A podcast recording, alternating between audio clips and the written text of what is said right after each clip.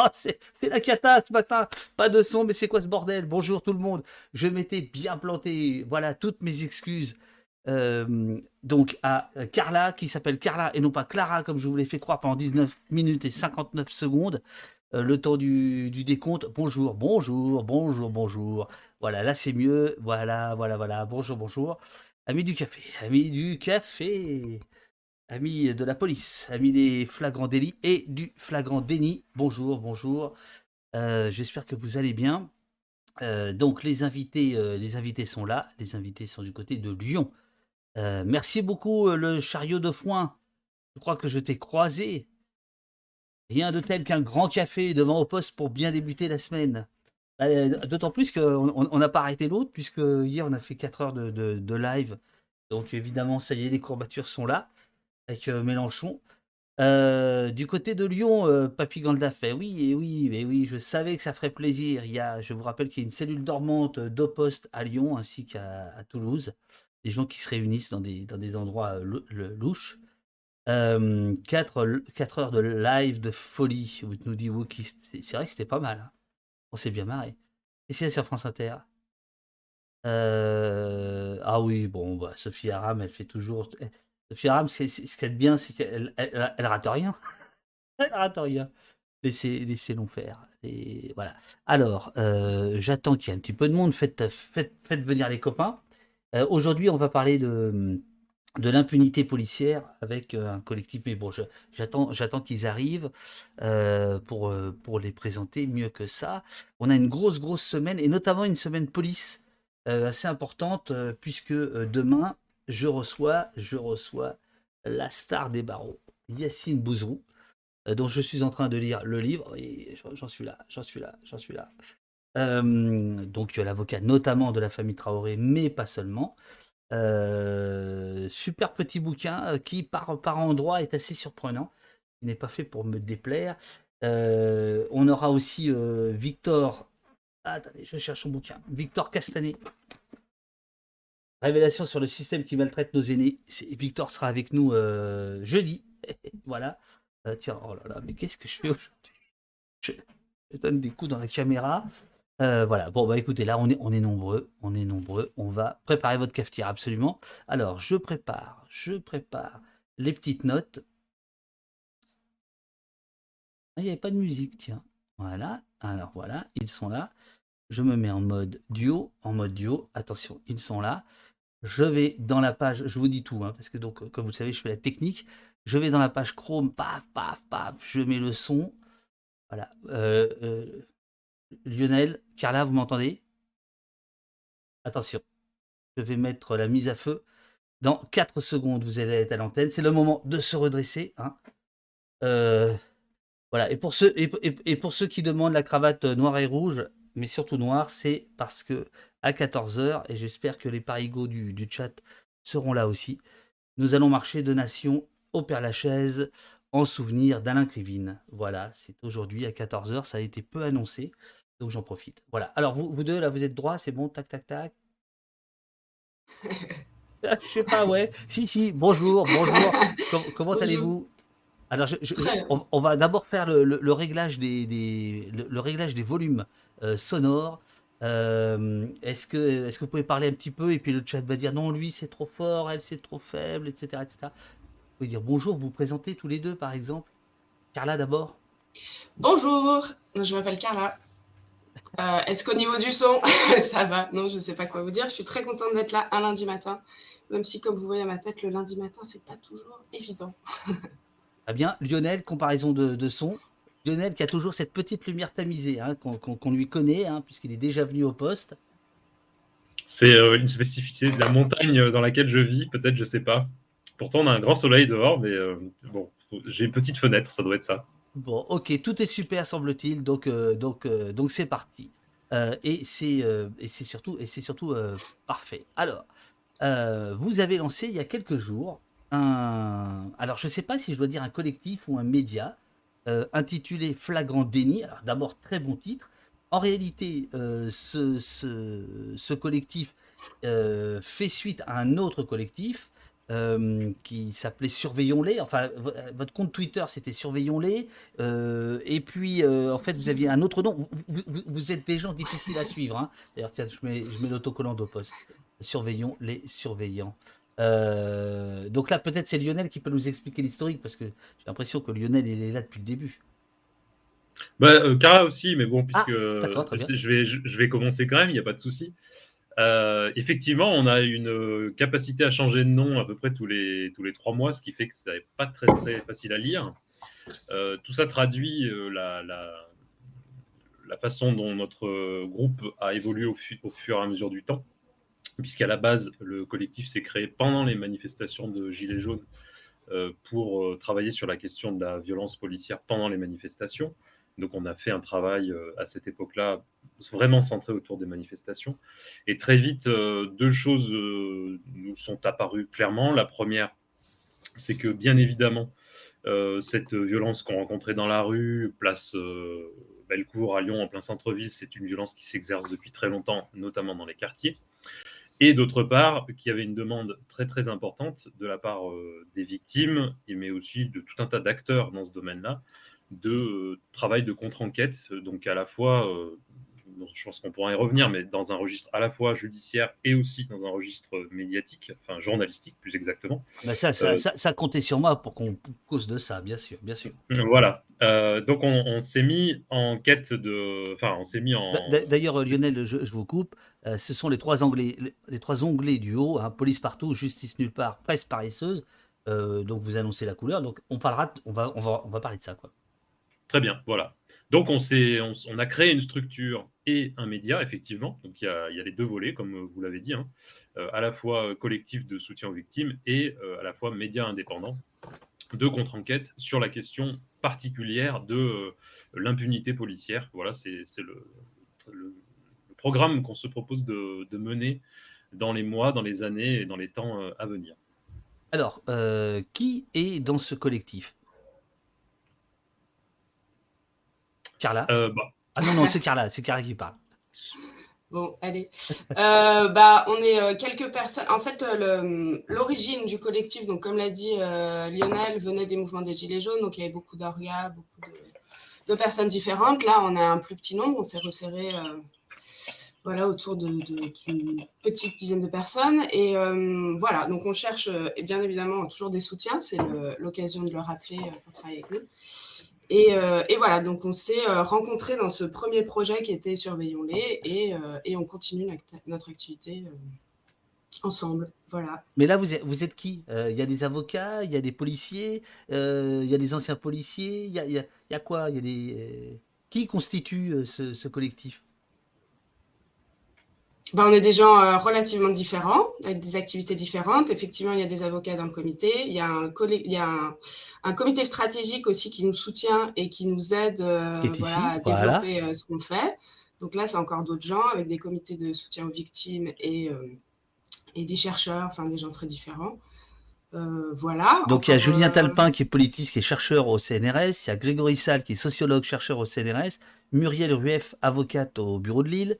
Euh, Fabien Scalona, journaliste à Mediapart, euh, Myriam Bouhouta, membre du collectif Justice pour euh, Mehdi Bouhouta, et Naguib Alam, président de l'Association des victimes de crimes sécuritaires. Donc ça, c'est le comité scientifique qui vous aide à, piloter votre, votre affaire. quoi. Tout à fait. Je sais pas, Lionel, est-ce que tu as quelque chose à rajouter ou... En fait, euh, il y a effectivement la question de qui fait le travail. Donc, euh, en gros, c'est un travail à la fois, comme je disais, judiciaire et d'investigation. Euh, donc ça, effectivement, c'est un, pour l'instant, c'est un nombre assez restreint de, personnes. Ensuite, il y a qui, avec qui on travaille. Et là, pour le coup, on, fait appel à beaucoup plus de personnes, puisque d'abord, on est en lien avec énormément de, de, victimes et de gens qui ont affaire à la police. Donc ça, c'est un peu la base de notre travail. On a une énorme activité de, de conseils de soutien, ça on, y reviendra, je pense. C'est plutôt la partie de, Carla pour le coup. Et ensuite, euh, bah, on fait appel à énormément de gens, à la fois euh, au niveau judiciaire, donc sur le suivi des procédures. On travaille avec pas mal d'avocats, et pour l'instant beaucoup à Lyon, mais aussi euh, en France de plus en plus. Et on fait appel à toutes les bonnes volontés pour nous donner des informations. Et donc là, évidemment, c'est très vaste. Ça va une fois les victimes, qui sont quand même une source d'information pour nous très très importante, et par ailleurs bah, des sources judiciaires diverses et variées, policières diverses et variées. Enfin voilà, on travaille avec toutes les personnes qui acceptent de communiquer des informations en on ou en off pour alimenter nos, enquêtes. Et je vois que Urial avait déjà préparé tous les bons petits liens de, vos, de votre comité scientifique, hein, des comptes euh, Twitter des uns et des autres, etc. C'est dans, le, dans le chat. Et d'ailleurs, euh, à propos de, chat, euh, on, demande est-ce que votre spécificité lyonnaise joue un rôle ou pas? Et est-ce que vous intéressez, est-ce que Flagrant Déni a vocation à s'intéresser à tout ce qui se passe sur le territoire et pas uniquement Lyon et ses vallées? C'est sûr qu'on a. On, dirait qu'avec vous, il y a 4 euh, secondes de transmission euh, ouais, de, ça. de, satellite. c'est quoi? C'est comme ça à Lyon euh, Les gens attendent avant de répondre C'est ça. Bon, pour moi, c'est aussi lundi matin. Hein, donc, ah, ça. ça, il y a un petit temps de. Voilà, il faut que je me réveille un petit peu. Mais oui, et puis pour pas bah, voilà, savoir qu'est-ce qui a envie d'intervenir, évidemment. bah, évidemment, on s'intéresse à ce qui se passe en France, c'est sûr. Euh, comme on a commencé à Lyon et qu'on est en contact avec des victimes qu'on qui sont euh, qu'on rencontre et qui sont proches de nous, bah, on s'intéresse particulièrement à ce qui se fait à Lyon. Mais c'est pas euh, en soi, c'est pas on, ne s'arrête pas aux frontières de Lyon, ça c'est sûr. Alors, on, démarre par le, la police. on viendra ensuite sur la justice et on viendra ensuite sur la question médiatique et, et traitement médiatique bien que les choses soient très, très, très imbriquées. Donc vous avez euh, sorti votre site il n'y a, pas très longtemps avec un magnifique logo, je dois dire, là, le, les deux points euh, sous forme de guillemets, c'est vraiment euh, très très chouette. Police partout, la complicité nécessaire d'un État toujours plus autoritaire. Elle opprime celles et ceux qui habitent les quartiers populaires, brise les contestations sociales, s'immisce dans le repli de notre quotidien, se taille des lois sur mesure, cible, localise et fiche notre liberté d'opinion la police exerce une emprise grandissante sur nos vies. Et donc là, à partir de ce moment-là, alors je, tiens à dire aussi que tout est richement illustré sur le, sur le site. À partir de là, vous, vous publiez soit des brèves, soit des enquêtes sur euh, l'armement euh, policier, sur, sur la doctrine policière, etc. Comment ça se passe? 4 secondes. Euh, bah là, toujours. Hein. Non, mais je pense qu'effectivement, c'est que moi, personnellement, j'ai tendance à, beaucoup parler et je ne veux pas monopoliser la parole. Donc, je laisse euh, Carla s'exprimer si je sens qu'elle veut prendre le, euh, prendre le micro. Euh, sur la police, c'est le, bah, évidemment, c'est la base. Euh, donc là, pour l'instant, il y a beaucoup d'enquêtes et de, rendus euh, sur la question des, du maintien de l'ordre, donc la question de manifestation, puisque c'est beaucoup ce sur quoi on a travaillé jusqu'à maintenant. On est en train et on va sortir prochainement un certain nombre d'enquêtes qui concernent euh, bah, des faits qui sont passés en banlieue de, Lyon. que dire? Là, je vois que sur la il est beaucoup question de l'hélico euh, de police. Euh, je pense qu'on peut peut-être commencer par ça, parce qu'il y a une actualité autour de ça. On attend incessamment sous peu, peut-être aujourd'hui, peut-être demain, euh, une décision du tribunal administratif de Lyon qui fait suite à une, requête qui a été déposée en avril dernier, en avril 2021, par un requérant qui était soutenu par notre groupe pour interdire, enfin en tout cas pour empêcher l'hélicoptère de voler alors qu'il n'était pas encore prévu par la, par la loi. Euh, voilà, donc ça, c'est une, euh, c'est un travail qu'on a fait, euh, bah, du coup, il y a un peu plus de, un petit peu plus d'un an, de recenser l'utilisation de l'hélicoptère de police à Lyon et d'essayer de comprendre pourquoi, puisqu'on s'est rendu compte qu'au niveau national, c'était Lyon la ville la plus surveillée par la, par la police en hélicoptère. pourquoi on est arrivé à cette situation-là? Donc on avait, on avait publié un des péchés capitaux de la police à cette époque. Euh, sur le, sur le ce qui Vous avait coûté, ce qui vous avait coûté une, audition au poste. Euh, tout à fait, exactement. C'était euh, un petit peu avant, je crois, le péché sur l'hélicoptère de, police. voilà, donc on fait ce travail de là d'investigation pour essayer de comprendre pourquoi plus d'hélicos à Lyon, alors que bon, on n'a pas spécifiquement de, il n'y avait pas de raison objective. Les manifestations sont pas spécialement débordante à Lyon, c'est plutôt le contraire hein, quand on compare à un certain nombre de grandes villes euh, françaises. Et en fait, on s'est rendu compte que si l'hélicoptère de police était plus utilisé à Lyon, c'est parce qu'en fait, il y a une base à côté de Lyon, ce qui n'est pas le cas de certaines grandes villes. De mémoire, euh, Marseille, par exemple, ne dispose, pas de base d'hélico à côté, ce qui fait qu'à Marseille, on voit très rarement un hélicoptère euh, de police surveiller les manifestations.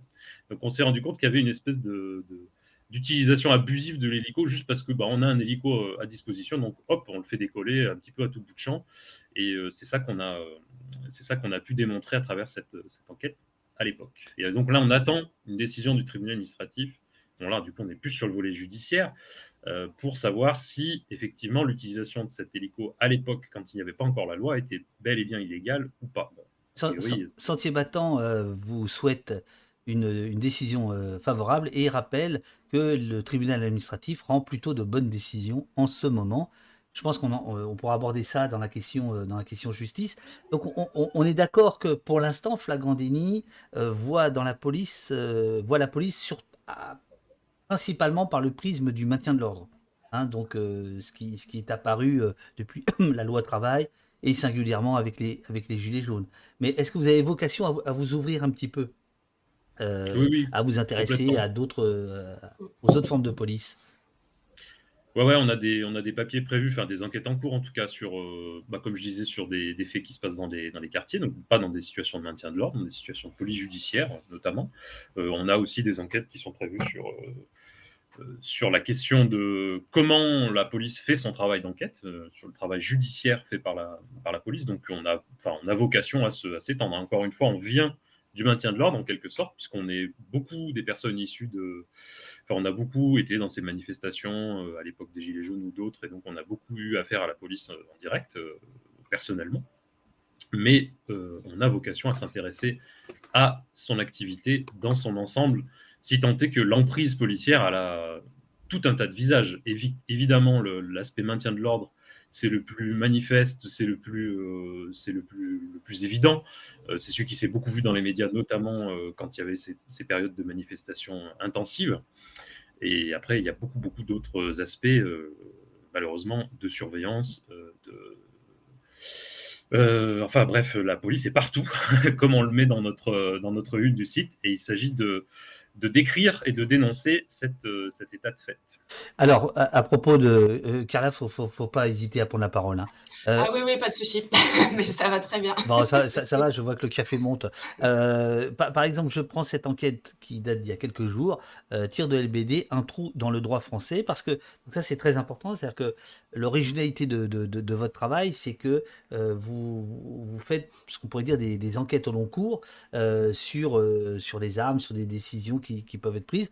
Donc là, par exemple, il y a le, le, LBD que vous, que vous regardez au, sous la loupe, euh, on va dire, euh, euh, juridique hein, sur, son, sur son utilisation, malgré une dizaine de condamnations de policiers, dites-vous. L'usage de ces armes n'est toujours pas encadré par les tribunaux. Les suites judiciaires de la manif lyonnaise du 7 mars 2020 le rappellent, l'impunité reste la règle. Et là, très belle illustration, par exemple.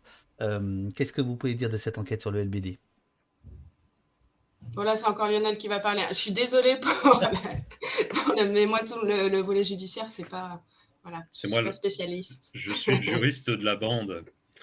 Euh, c'est euh, du coup principalement moi à ce titre-là qui ai bossé sur cette enquête. Bah, c'est tout le cœur de ce qu'on fait euh, sur la question de l'impunité policière. Là, pour le coup, cet exemple du LBD, qui est un exemple hyper important, puisque on sait que c'est aujourd'hui une arme du maintien de l'ordre. Alors pour le coup, assez spécifiquement, il est rarement utilisé dans d'autres circonstances par la police et par la gendarmerie. C'est une arme qui est utilisée en France depuis, euh, depuis les années 2000, donc on commence à avoir quand même euh, un certain nombre d'années de, recul sur les pratiques et sur l'encadrement de ces pratiques. Et ce qui est tout à fait notable et qu'on démontre dans cette enquête, c'est qu'en fait, en dépit de dizaines et centaines de plaintes qui ont été déposées suite à des tirs euh, de LBD considérés par, par les victimes euh, évidemment comme abusifs, la justice n'a toujours pas tranché clairement la question de savoir euh, quand est-ce qu'un tir de LBD est proportionné et quand est-ce qu'il ne l'est pas. pour enfin, juste rentrer un petit peu dans le détail là-dessus, puisqu'on a eu des échanges avec un certain nombre de spécialistes qui nous ont dit mais c'est pas à la justice de, dire ça, euh, en tout cas pas à la justice pénale, ce serait à la loi ou ce serait à la justice administrative d'encadrer ces pratiques. Euh, la justice administrative pourrait le faire, la loi pourrait le faire, on pourrait attendre euh, d'une Assemblée nationale probablement bientôt dissoute de faire une proposition de loi visant à encadrer le LBD ou d'un gouvernement Macron de décider de faire une proposition de un projet de loi qui va encadrer le LBD. Évidemment, c'est pas à l'ordre du jour. Et en l'absence d'intervention du législateur, il appartient à l'autorité judiciaire de, par le biais de la jurisprudence, de préciser les contours de, la loi. Aujourd'hui, la loi dit qu'un tir, et de manière générale, l'usage d'une arme par la police doit être strictement euh, proportionné et absolument nécessaire. C'est les deux conditions posées par la loi, mais c'est très vague. Donc ensuite, c'est la justice qui doit dire au cas par cas euh, quelles sont les circonstances euh, dans lesquelles ces deux, éléments sont retenus. Alors, quand, vous dites la justice, c'est important d'expliquer quelle, quelle, quelle, cour, quelle juridiction doivent donner cette, ces décisions. Oui, alors là, on est dans le domaine pénal, c'est-à-dire que cette, ces deux critères de, nécessité et de proportionné, ils sont euh, de proportionnalité, pardon, ils sont, euh, ils s'inscrivent dans le cadre pénal puisque la question c'est de savoir si quand il y a un tir, donc un usage de la violence et de la force euh, par la police, c'est la question de savoir si c'est des violences répréhensibles, donc si elles tombent sous le coup de la loi, ou si, à l'inverse, euh, c'était légalement possible pour le policier de le faire, parce que les circonstances dans lesquelles il se trouvait euh, étaient, euh, étaient réunies pour qu'il ait le droit de, tirer. Et donc, c'est au juge pénal qui revient la question de, enfin, le devoir de trancher. Et donc, bah, c'est les tribunaux, tribunaux correctionnels ou cours d'assises selon la gravité des cas, ensuite les cours d'appel et, in fine, la cour de cassation. Et ce qui est frappant, c'est le cas de le dire, c'est que en dépit de dizaines d'affaires, de centaines de plaintes, la Cour de cassation n'a toujours pas tranché cette question de la proportionnalité. Elle s'est prononcée sur quelques questions de procédure, des questions annexes, mais elle n'a toujours pas tranché euh, le, fond du problème. Et donc, on est toujours dans un flou juridique, ce qui permet en particulier, et c'est bien le cœur du problème, à l'IGPN et au parquet de manière générale en France, de continuer dans la plupart des affaires de LB2 de dire oh ben c'est bon, les, circonstances prévues par la loi n'ont pas été bafouées par le policier en l'occurrence, donc on peut, peut classer sans suite. Alors, une question vraiment ouverte et euh, n'y voyez pas, si, malice, mais pas, provocation. Euh, est-ce que, et ça vaut aussi bien pour, le, pour, le, pour, vous deux, quoi, pour la question police que la question justice, est-ce que finalement, euh, exercer un œil critique qui est le vôtre, euh, sérieux, rigoureux, euh, ça ne risque pas finalement de renforcer euh, l'adversaire. C'est-à-dire que finalement, demander à la justice d'être plus claire pour l'utilisation des, des, LBD, est-ce que c'est pas, in fine, une façon de lui dire, bah, rendez ça plus, plus, plus légal et puis on n'aura plus rien à dire. Je prends l'exemple par exemple des, des drones qui ont été combattus de main de maître par tout un tas d'associations. Et finalement, on, à la fin, on a, après plusieurs décisions du, Conseil d'État et du Conseil constitutionnel de dire que ça n'est pas euh, légal, finalement, on arrive euh, à, une, à, une, définition légale de, leur usage. Donc je repose la question, est-ce que, vous ne craignez pas qu'à un moment donné, euh, critiquer, c'est aussi renforcer finalement l'arsenal de l'autre qui est capable, de, l'autre, de l'adversaire, de celui qui est en face, appelez ça comme vous voulez. est-ce que vous pensez à ce risque-là parfois? Alors moi j'ai une formation de juriste. Ce qu'on apprend quasiment jamais dans les écoles de droit, c'est que l'inscription de la règle de droit, qu'elle émane du législateur, euh, de la Constitution ou de la jurisprudence, elle est l'expression d'un rapport de force. Euh, clairement, pour les drones, le rapport de force a été en notre défaveur sur la question du LBD et je ne sais pas ce qu'il en sera puisque la question est toujours en suspens. Ce qui est certain, c'est que la question centrale qui est posée, en fait, c'est ce qu'on dit dans notre article, en tout cas l'une des questions centrales sur, sur cet aspect-là, c'est est-ce que c'est légitime, donc proportionné, nécessaire, de tirer au LBD dans la direction de quelqu'un qui vient de jeter un petit caillou? C'est une situation qui est récurrente. Si vous allez dans une manifestation, ça arrive tout le temps. Vous avez des gens qui balancent des petits machins sur la police, qui est euh, aujourd'hui en manifestation casquée, euh, caparaçonnée, euh, avec des boucliers en avant, etc. Donc, c'est des projectiles qui sont insusceptibles de blesser les policiers et qui, d'ailleurs, ne les blessent pas. C'est ce qu'on démontre dans l'article, c'est qu'il y a un certain nombre d'affaires dans lesquelles il y a des tirs de LBD alors que les policiers ne sont pas effectivement blessés. cette question, c'est donc, dans ces circonstances, est-il légal ou pas, proportionné ou pas de tirer avec une arme à feu susceptible de défigurer quelqu'un. Voilà. Et euh, il y a de fortes chances, euh, et c'est bien pour ça d'ailleurs, probablement que la jurisprudence n'est pas établie, c'est qu'en fait, les décisions de justice qui pourraient être rendues ne pourraient être que favorables un encadrement plus strict, puisque la réponse à cette question, est assez évidente. Ça ne peut pas être considéré comme proportionné. Et les quelques décisions qui ont été rendues en première instance, notamment par euh, le tribunal correctionnel de Bobigny et la Cour d'appel de Paris, dans deux arrêts euh, qui ont été rendus en 2017 et 2018, qui sont extrêmement clairs et importants, montre que l'encadrement euh, à venir, il est probablement très strict, parce que dans un état de droit, on ne peut pas dire que c'est légitime et proportionné de tirer euh, sur quelqu'un qui vient de balancer un palais de lacrymo, c'est-à-dire l'équivalent d'un bouchon de bouteille en plastique en direction des forces de l'ordre.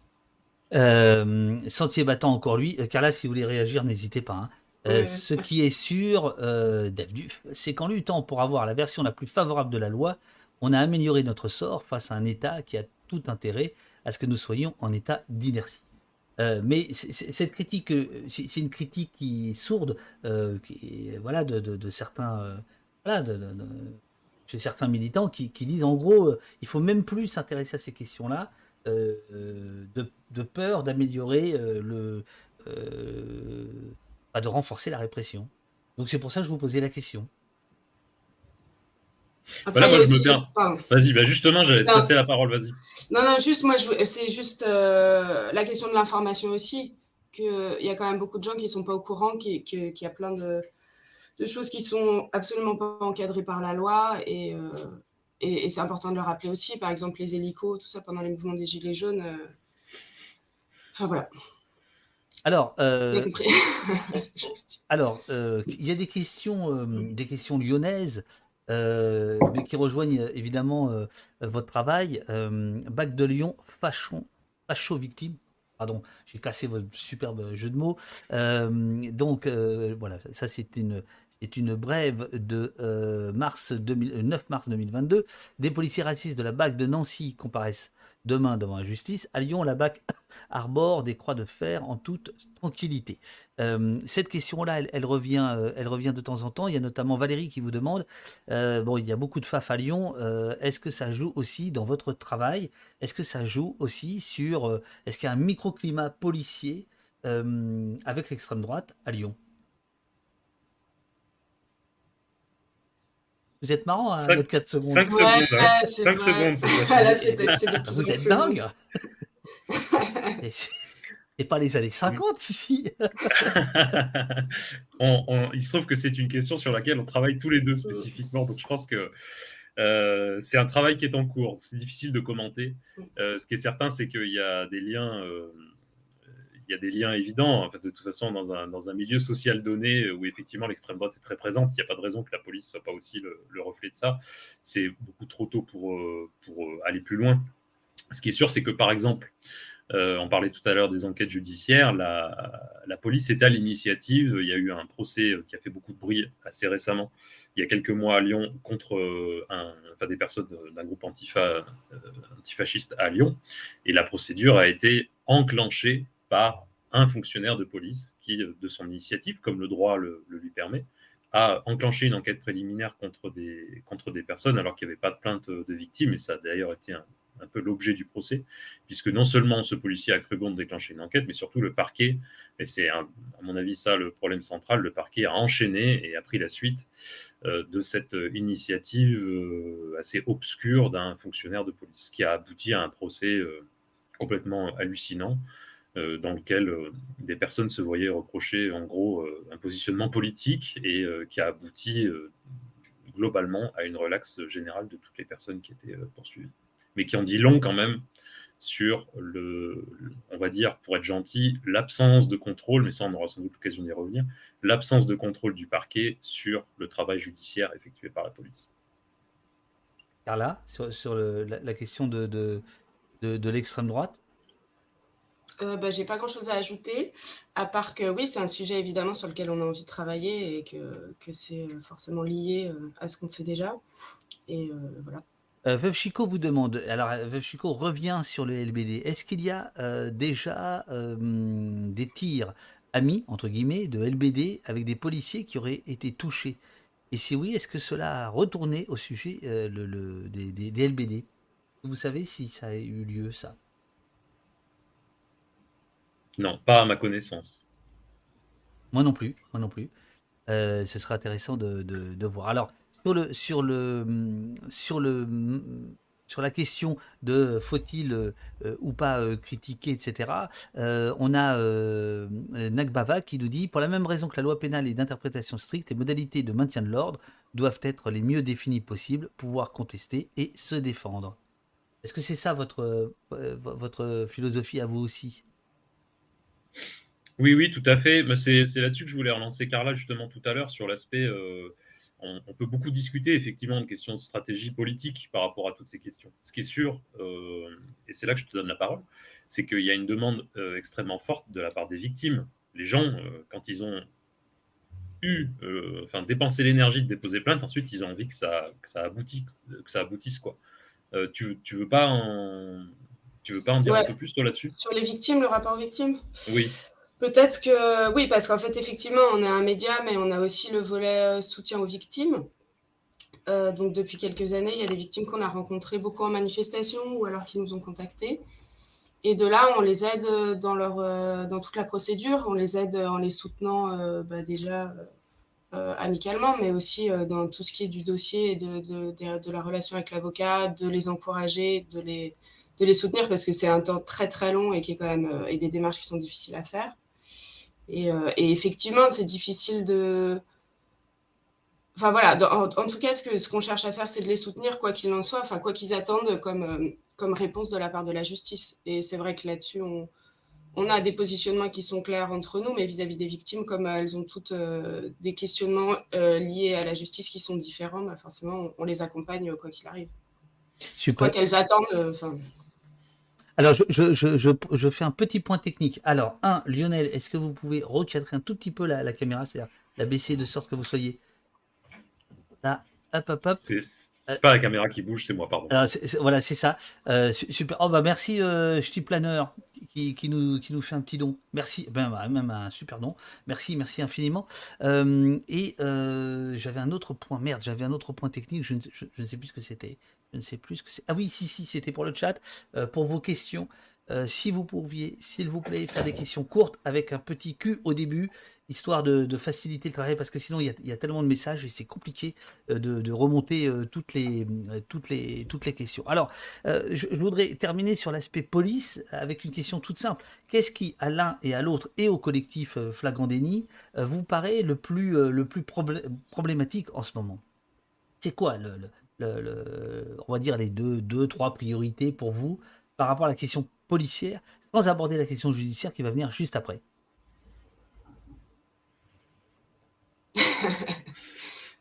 Ah, c'est une grande question. Je sais, je... Ah, c'est des questions du lundi matin, hein, mais il, ah vous avez pas prévenu, Lionel, ou quoi? C'est pas cette maison-là Alors? Moi, je pense que le problème de la police, c'est pas la police, c'est le gouvernement, et c'est ce qu'on dit dans notre, dans notre en-tête. C'est qu'en fait, il y a une. Euh, enfin, les pratiques policières, elles sont ce qu'elles sont. Et comme disent euh, notamment des officiers avec lesquels on parle, euh, quand on dit euh, respect de la déontologie et des gestes techniques, euh, dans les rangs, il y a des respects de la déontologie et des gestes techniques. Mais quand on a un gouvernement qui assume quasi à longueur de jour le fait d'utiliser la force pour réprimer les mouvements sociaux, ben, forcément, il n'y a plus d'encadrement et donc euh, le résultat il se, fait connaître sur le terrain. Donc à mon avis, le, problème de la police c'est pas tant c'est pas tant ce qu'elle est, c'est la façon dont elle est utilisée euh, à des fins euh, politiques, lui donnant libre cours. C'est bien là le, problème dans lequel on est. C'est bien là sans, doute un des symptômes tout à fait principaux de, la fin, si tant est que ce soit la fin du règne Macron. C'est quand même une des de ses caractéristiques, principales.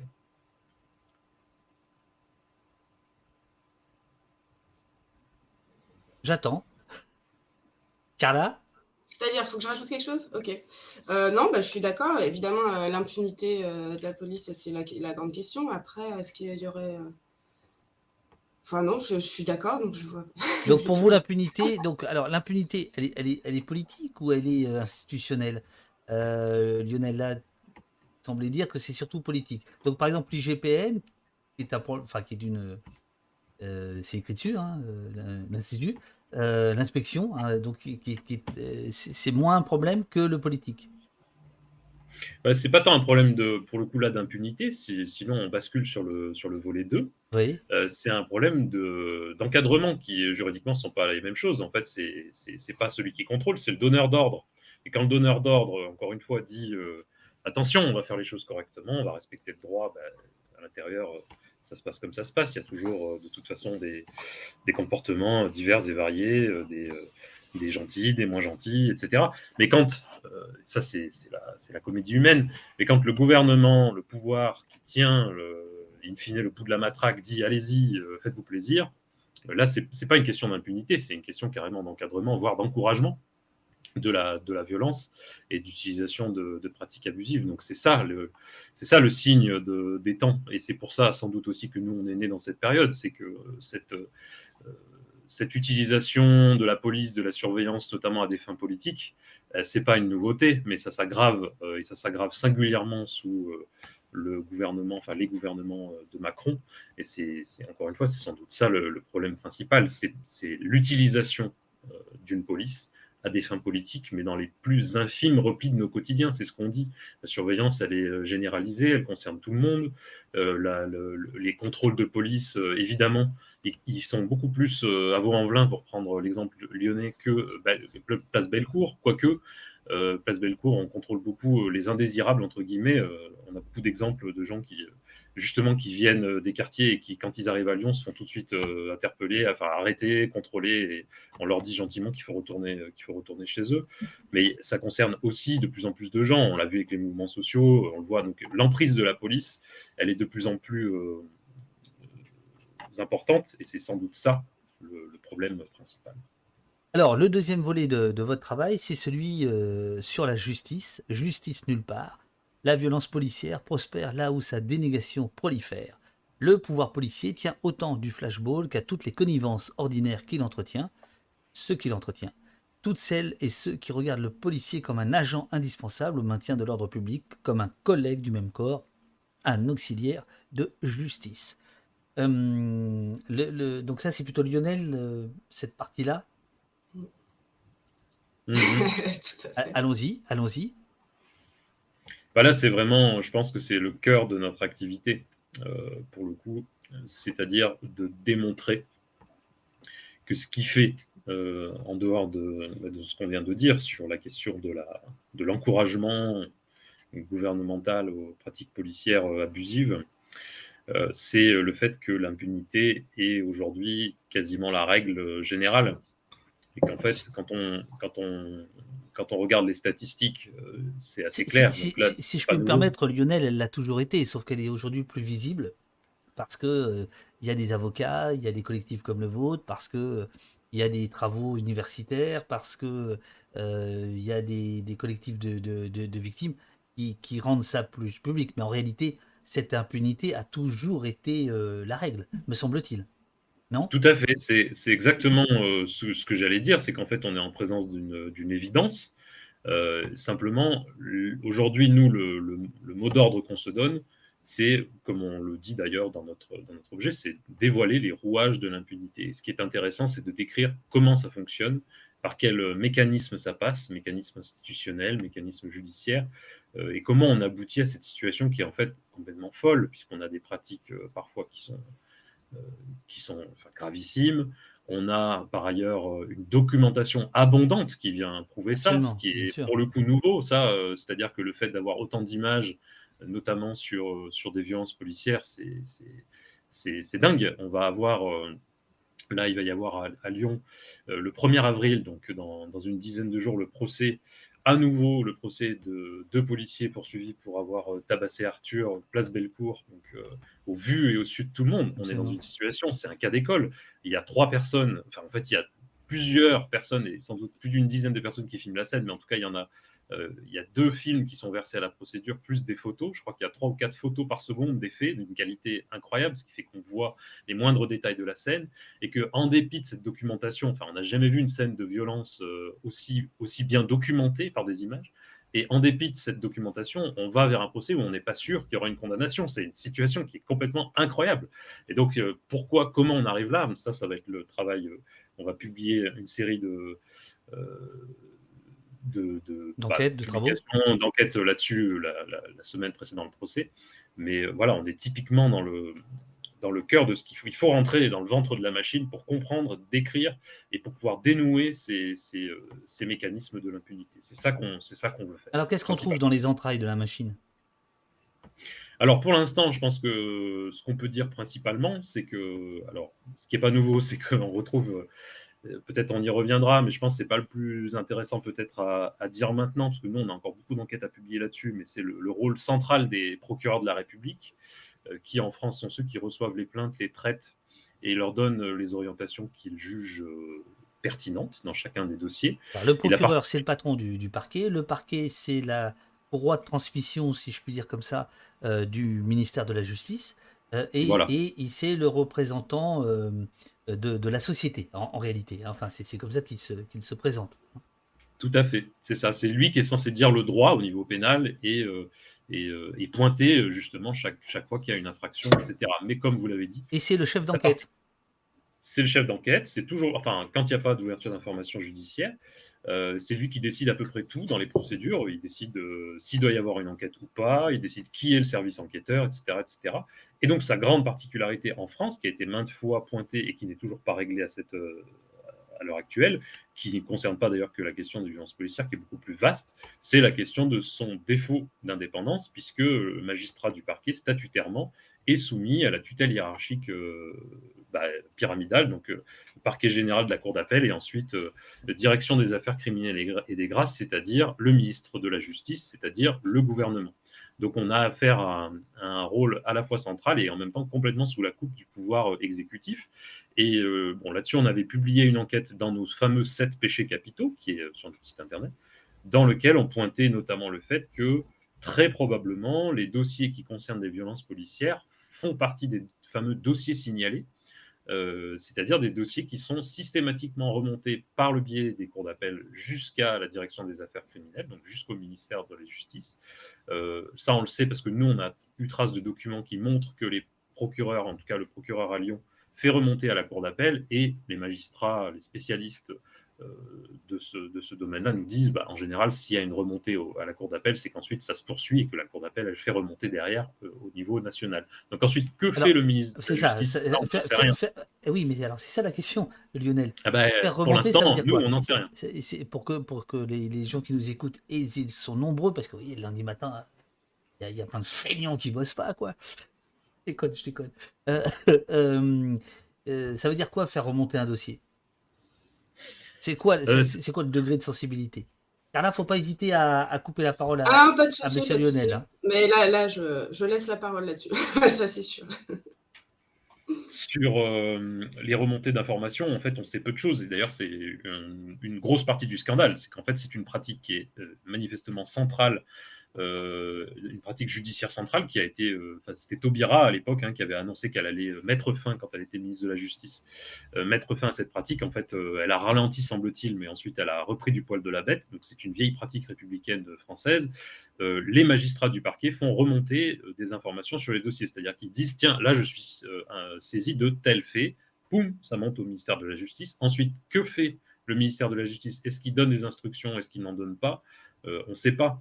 Mais euh, ce qu'on sait, c'est qu'en fait, en général, malheureusement, l'exécutif n'a même pas besoin de donner des instructions euh, strictes pour que ensuite la machine fasse son travail de classement. Et on le voit bien sur les dossiers de violence policière, les classements, ils ont lieu. Et je doute fort que le ministre de la Justice, quel qu'il soit, donne des instructions dans chaque dossier. En fait, les parquets font leur travail comme ils ont l'habitude de le faire, c'est-à-dire que dans ce type de dossier, la pratique abusive de classement sans suite est une monnaie courante. Ça a été dénoncé notamment lors de la dernière visite de l'ONU euh, en France, c'était dans les années 2000, je crois que c'était 2016, me semble-t-il, de mémoire. Euh, et ça avait été dénoncé à ce moment-là. Euh, alors, mais alors mon, cher Lionel, j'ai envie de, vous provoquer. c'est un peu le discours de l'IGPN. L'IGPN dit Ah, mais c'est pas nous qui classons, c'est le parquet. Euh, ce à quoi moi je réponds toujours, ben oui, le parquet classe selon votre travail et vos trouvailles ou, non trouvailles. Euh, mais est-ce qu'il n'y a pas un risque aussi à, trop charger la barre côté justice, donc à, à, être accommodant avec la police? Moi, je vais là, je vais dire quelque chose qui va peut-être euh, faire réagir, mais euh, moi je suis un grand défenseur personnellement, c'est peut-être pas la position euh, globale de Flagrant Denis, ça va nous faire un petit débat, je suis un grand défenseur du travail de l'IGPN. Euh, dans les enquêtes que nous voyons, nous, souvent le travail d'enquête qui est fait par l'IGPN est extrêmement détaillé et conséquent. la caractéristique de ces dossiers, et sur la question de l'IGPN, on y reviendra parce qu'il y, a beaucoup à dire, c'est un sujet à part entière l'IGPN fait un travail de documentation, un travail d'investigation. Ce qui est frappant dans ces dossiers, c'est qu'en général, l'IGPN ne tire pas les conclusions de ses propres enquêtes, c'est-à-dire qu'elle met à jour tous les faits, tout est dans les procédures, tous les éléments sont là, mais elle conclut euh, de travers, ou elle conclut pas, ou elle s'abstient de conclure, elle va pas euh, mettre, euh, va pas pointer du doigt là où effectivement ça dysfonctionne. Et c'est là théoriquement que le parquet doit jouer un rôle. Et c'est là que dans la plupart des dossiers, le parquet joue son rôle, c'est-à-dire qu'il y a le magistrat qui est dans son bureau, qui prend le dossier, qui le lit, qui dit tiens, c'est bizarre, qui dit tiens ça c'est tel fait, ça se qualifie comme ça, ça c'est tel fait, ça se qualifie comme ça. L'histoire d'Arthur c'est totalement emblématique de euh, de la façon dont ça se, enfin, du dysfonctionnement que je décris, on a des faits qui sont euh, commis en réunion, qui sont commis par des fonctionnaires qui portent des cagoules, c'est deux circonstances aggravantes des violences. Ces deux circonstances aggravantes, c'est pas l'IGPN qui peut les relever. L'IGPN a fait un travail factuel, elle fait pas un travail juridique. C'est au parquet de relever les circonstances aggravantes, il ne le fait pas. Euh, ce qui fait qu'aujourd'hui, on est dans un imbroglio judiciaire dans ce dossier on ne va pas rentrer dans les détails. Et donc ce travail de qualification juridique des faits, il est censé être fait par euh, le magistrat, par l'autorité judiciaire directement.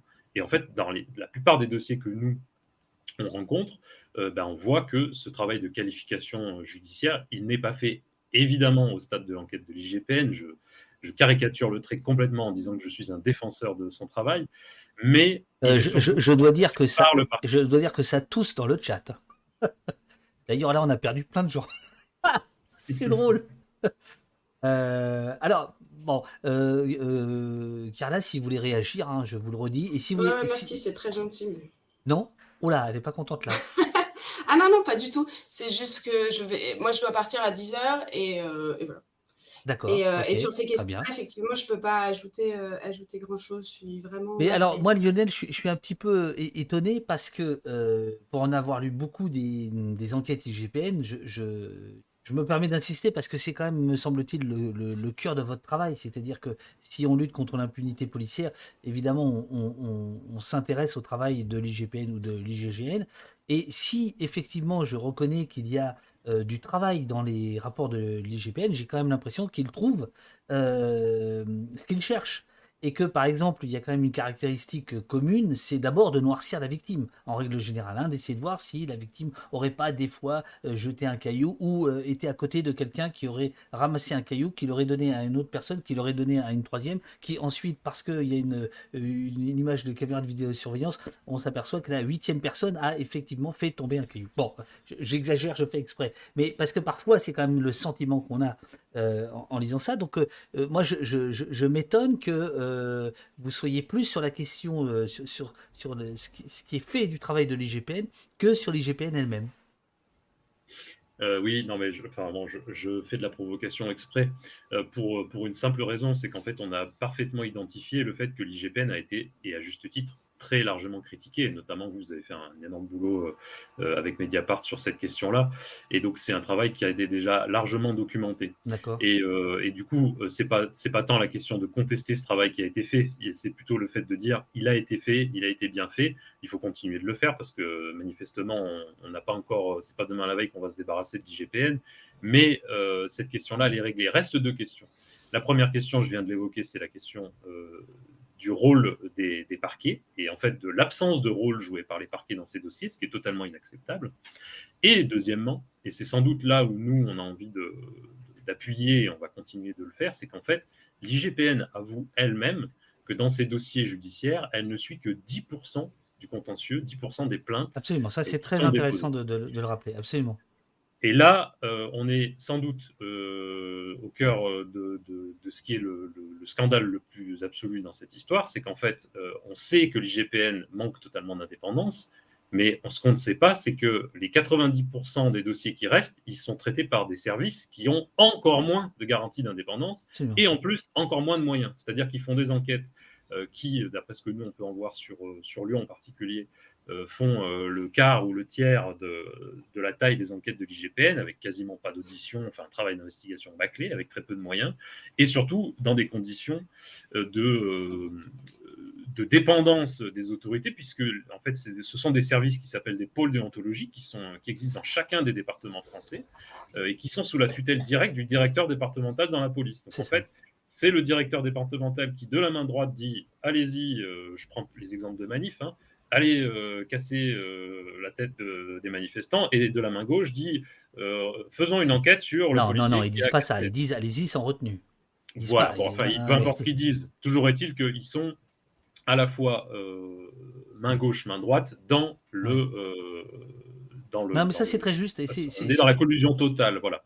Et donc on n'a pas du tout d'indépendance quand ces enquêtes sont faites par ces pôles déontologiques euh, Carla, on, me supplie de vous poser des questions avant que vous partiez. Ah oui, bon. Est-ce que, est que, est que euh, si on passe au volet euh, presse paresseuse, c'est plus dans vos cordes ou pas? En fait, moi, je, bon, déjà, il y a plusieurs choses. Peut-être si je peux revenir sur un, petit détail, le pourquoi je suis là et je parle pas beaucoup et, et voilà, c'est qu'à la dernière émission, il y avait eu un doute quant au fait qu'il y ait des femmes qui soient engagées dans des collectifs contre les violences policières. Et du coup, on, en a, on y avait réfléchi, on s'était dit que c'était quand même important de montrer que oui, on était là, on était derrière et qu'on était euh, quand même assez nombreuses. Après, personnellement, c'est vrai que j'ai pas un goût, euh, un goût pour euh, la prise de parole telle que ce matin. Donc c'est pour ça que je parle pas beaucoup ici. Et dans un autre, sur un autre point, c'est aussi que je je suis plus en relation avec les victimes et je m'occupe plus du graphisme du site internet et du volet artistique. Donc c'est pour ça que jusqu'ici, j'ai pas beaucoup parlé. Qui, a été, euh, qui a été salué plusieurs fois dans le, dans le chat. D'ailleurs, je vais vous mettre cette. Je trouve cette très très belle. Euh, ah, euh, elle est de vous, cette. cette C'est de Flagrant Déni, ouais. Ouais, ouais, ah oui. D'accord. c'est hyper joli ça. Très très très très très très joli. Bon, bah, merci. En fait, vis-à-vis de, si, du coup, j'en profite avant d'y aller euh, pour parler de, du graphisme et de notre volonté d'avoir des illustrations qui changent un peu.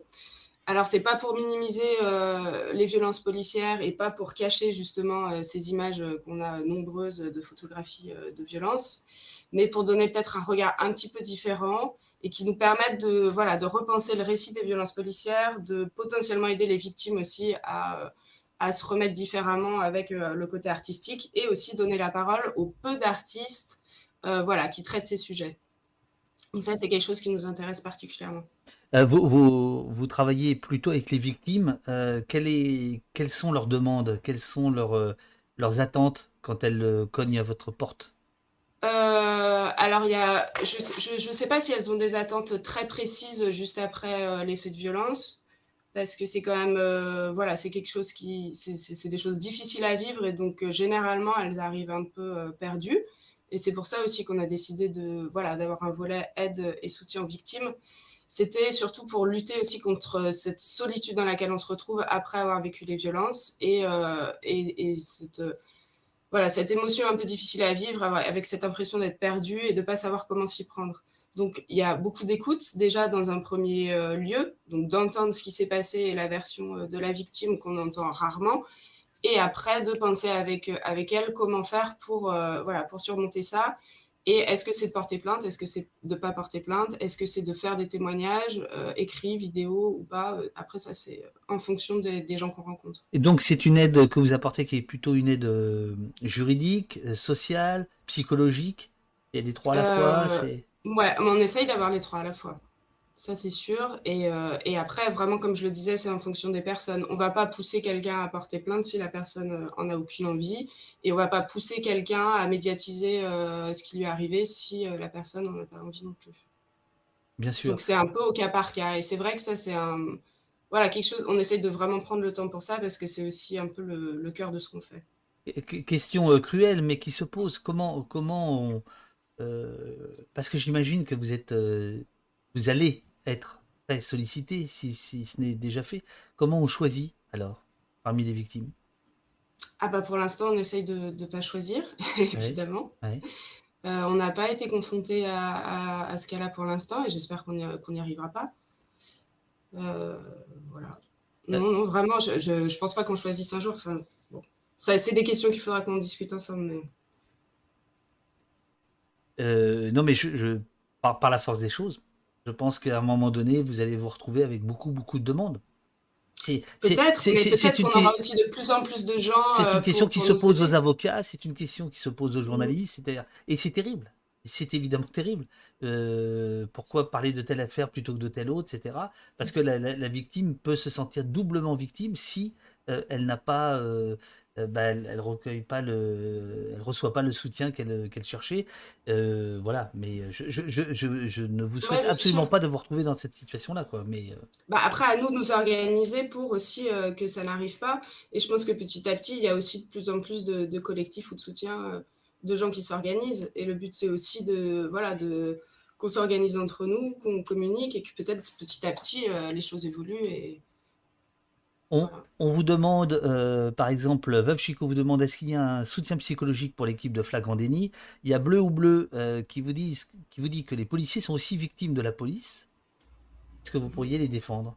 Vous pourriez recueillir leur. Euh, Alors ça, à titre personnel, je sais pas. Après, il faudrait qu'on en discute tous ensemble. On n'a pas été confrontés à ça pour l'instant. Ça, c'est ce que j'aime bien dans les collectifs, c'est que vous pouvez toujours dire ça. Ah bah oui, mais en même temps, c'est difficile de prendre la parole pour les autres. Bien sûr. Euh, mais effectivement, c'est des questions Surtout que, là, déjà, Lionel, il va, passer au euh, tribunal ce soir parce qu'il a dit euh, qu'il était un farouche défenseur du travail de l'IGPN. Donc déjà, lui, lui, il est viré ce soir. Ça va être drôle. Non, mais après, on a déjà beaucoup de travail avec, avec le soutien aux victimes des violences policières. Donc ça, je pense que déjà, c'est voilà, ça nous suffit. Mais, mais effectivement, c'est des questions qui sont hyper importantes et et il y a, y, y a, cette chose de, de, donner à entendre aussi des voix qui ne le sont pas. Donc après, choisir ces voix-là, c'est encore une autre question. Domaine on my web nous dit force aux femmes engagées contre les violences policières. Et si je ne me trompe pas, Domaine est l'une des chevilles ouvrières clandestines de Allo Place Beauvau. Je l'embrasse. Voilà. On s'est revu eh ben, l'autre jour. Je, pense que c'est elle. Je pense que c'est elle et elle, vous envoie le, le, le, soutien. Euh, je, crois que vous, vous devez partir, euh, car là, c'est ça à, à 10 heures. Euh, j'aurais quand même une dernière question, c'est que comment vous aider, vous qui venez en aide? Comment Ah, ben, ça, c'est aussi une grande question. bah, on essaye déjà de s'aider entre nous. Après, plus on sera nombreux, plus il y aura de soutien aussi qui viendront, qui viendront nous aider, plus ce sera, voilà, ce sera facile. Enfin, facile, c'est peut-être pas le mot, mais euh, plus on pourra s'aider les uns les autres. Euh, on, voilà, bah, on, a plein de, on a des besoins aussi euh, financiers, quels qu'ils soient aussi pour aider les victimes et, voilà pour que notre fonctionnement puisse perdurer. nous aider, ben, je, pense qu'après, il y a ce côté aussi qu'il ne faut pas nier que déjà, que de faire ça, c'est quelque chose de, de, relativement positif et qui nous fait du bien en soi. C'est pas simplement quelque chose de, difficile et, euh, et qu'il faudrait pour ça euh, nous aider. Ou... voilà.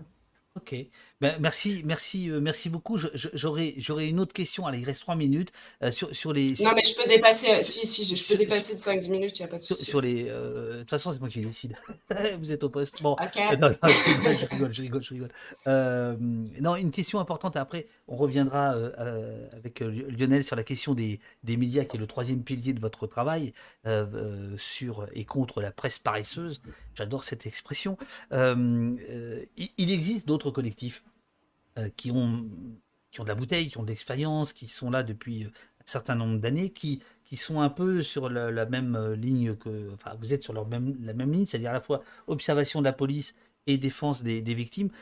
qu'est-ce, qui, qu'est-ce que vous apportez Qu'est-ce qui vous différencie? Et je ne cherche pas du tout à, à, semer le trouble, pas du tout. C'est pas, c'est pas le, voilà, moi ce que j'aime c'est exposer le, travail de chacun et mettre en lumière le travail de chacun. Et après chacun décide là où il a envie d'aller et de, près de qui il se, rejoint. Mais euh, autrement dit, quelle est la nécessité euh, de, créer Flagrant Déni sur ces questions-là alors qu'il existe euh, déjà des, collectifs, Vérité et Justice, Désarmons-les, Les Mutilés pour l'exemple, pour prendre les, trois cas les plus, importants. Dans quoi vous inscrivez par rapport à eux? Bah, moi, je crois que déjà, il n'y a pas de. Y a pas de... on n'est pas trop nombreux euh, pour traiter ces sujets-là et aider les victimes.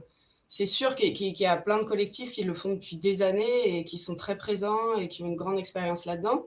Après, l'intérêt, c'est d'être en lien avec eux et, euh, et d'avoir aussi un échange de euh, d'informations, de, nos pratiques, de nos expériences. Et de, moi, je pense que c'est une force et de pouvoir avancer plus vite voilà, et, tous ensemble. Après, c'est un peu cliché, mais euh, je, je pense, enfin, il y a des, différences peut-être un peu politiques sur certains sujets, mais justement d'échanger là-dessus, c'est une richesse encore plus grande. Donc, je, les différences à, proprement parler, là, je ne saurais pas quoi, quoi dire très précisément. Alors, il y, a, des moyens différents, il y a des euh, peut-être euh, des, techniques différentes, l'utilisation de la vidéo, pas la vidéo, euh, juridique, je ne sais pas.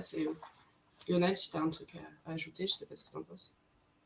Ouais, moi je, veux bien revenir là-dessus, mais par contre, j'avais quand même un, je voulais te relancer sur une question par rapport à la, question des, du choix, du suivi des victimes, euh, parce qu'en fait, euh, j'ai l'impression que malheureusement, on n'aura jamais à faire ce choix, euh, parce que c'est ce qu'on ce qu'on a le plus souvent à affronter, c'est pas tant de devoir choisir, c'est plutôt d'arrêter nous de relancer les gens. C'est-à-dire que c'est beaucoup les gens se découragent avec le temps qui passe et souvent, on se retrouve, nous, dans la position de relancer les gens. Et euh, bah, des fois, effectivement, on arrête de le faire parce que quand les personnes se découragent et qu'on n'arrive plus, on perd le contact, ça, c'est quelque chose qui arrive assez souvent.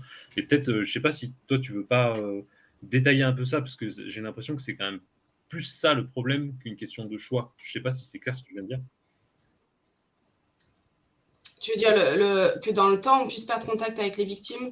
Ouais. Que les gens se découragent, quoi ouais, les gens se découragent et euh, bon, c'est sûr que ça, c'est un enjeu important que nous, on ne se décourage pas non plus à aider les gens qui se découragent. Mais euh, c'est en fait, il y a, la, question du temps et de, la lenteur de, ces procédures, c'est vraiment une question importante. C'est sûr que pour eux, euh, au début, il y a quand même beaucoup d'énergie quand on a été victime de violence et d'énergie, en tout cas de colère et quelque chose qui sert de moteur ou pour porter plainte, ou pour témoigner, ou pour en parler. Et, euh, voilà, il y a un fort euh, désir de justice. Et petit à petit, avec le temps, euh, il y a de la désillusion qui arrive et beaucoup moins d'entrain et d'engagement pour suivre toutes les procédures et en attendre quelque chose. donc du coup, c'est sûr que là, c'est un gros travail. Plus on va avoir, plus on va être en relation avec des gens et des victimes, plus ce travail de suivi va être long et compliqué.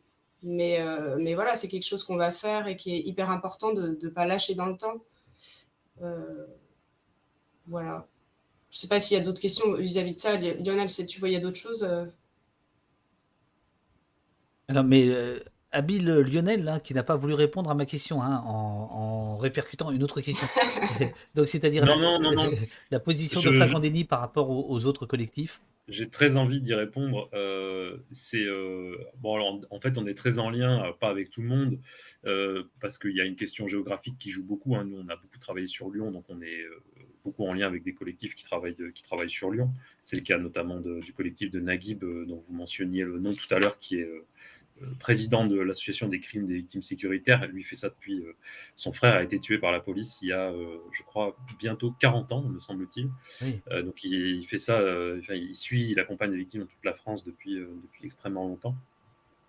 on est en, très en lien avec Index, avec des Armonlés, enfin avec tout un tas d'orgas et aussi avec les observatoires des droits de l'homme. Enfin voilà, donc après c'est la question, nous on commence à travailler, donc ensuite comment ça s'articule euh, et comment on met en pratique cette envie, je pense qu'il est euh, réciproque de, travailler ensemble, ça ça va se construire petit à petit. Je pense que notre spécificité à nous, elle est euh, la fille de la demande qu'on a observée dans les premières, activités, les premières années d'activité, c'est la demande technique au niveau juridique et au niveau factuel. Alors, on n'est pas les seuls à faire ça, notamment sur la question de, la contre-expertise. Index en France euh, commence à faire ça de façon extrêmement euh, fouillée euh, sur des questions vraiment précises de reconstitution 3D, etc. en fait, on a beaucoup, nous, de, enfin, les gens nous demandent beaucoup comment, comment je peux reprendre la main dans ma propre procédure.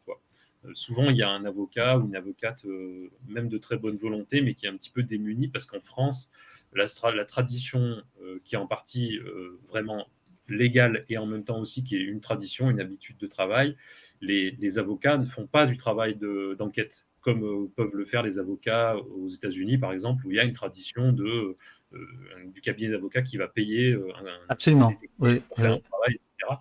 Et en France, en fait, l'enquête est tout entière dans les mains de la justice et en particulier des parquets.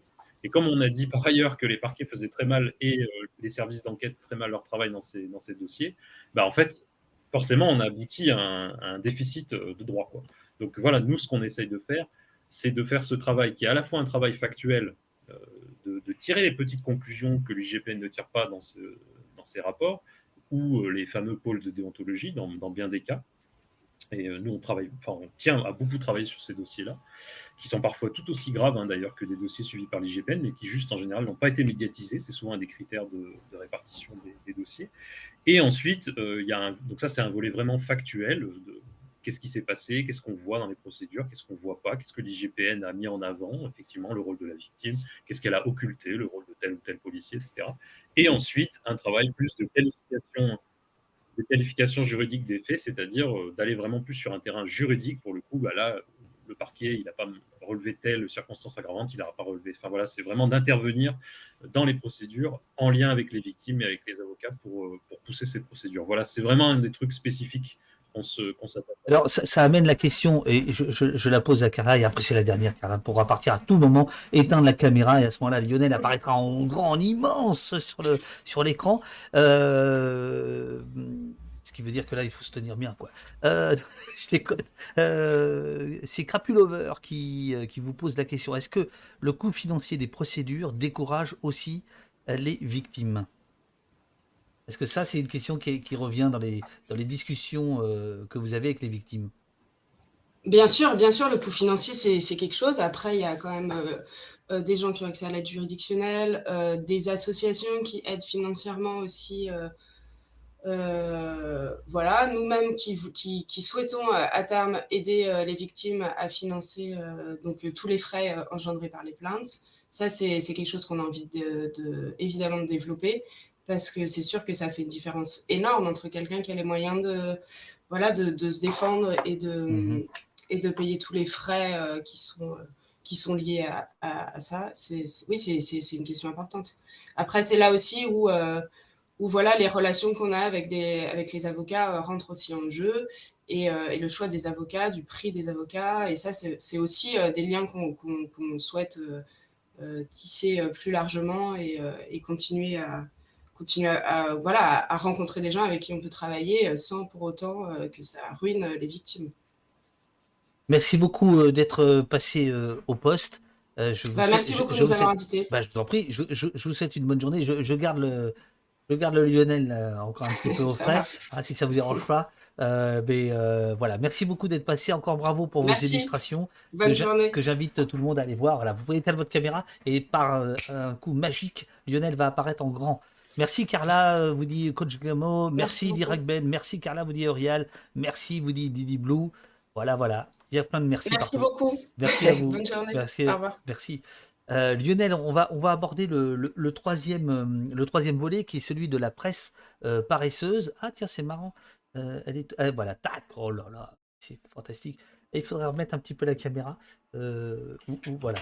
le troisième volet, presse paresseuse, parce que je trouve que autant celui de justice nulle part, c'est, il me semble, le cœur de votre, de votre travail, autant je trouve le presse paresseuse euh, le plus original hein, sur cette question-là. C'est-à-dire que euh, autour de l'impunité policière, vous vous intéressez à ce que vous appelez la presse paresseuse. Loin des règles du métier, vérification des faits, confrontation des sources. Les journalistes de préfecture se contentent de relayer les discours institutionnels et de copier les fake news policières. Le quatrième pouvoir, entre guillemets, en panne, participe à l'impunité policière. Je vais me régaler. Je vous écoute. Bah, c'est aussi euh, une des circonstances euh, de la création de Flagrant Délit.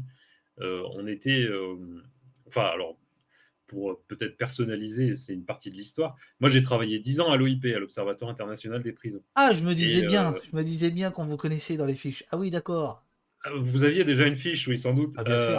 Voilà, et une des, en tout cas, à l'époque où j'y suis rentré, une des techniques de l'OIP, c'était de produire des informations sous forme de communiqué de presse en général, qui était ensuite destiné aux médias qui s'en emparaient ou pas.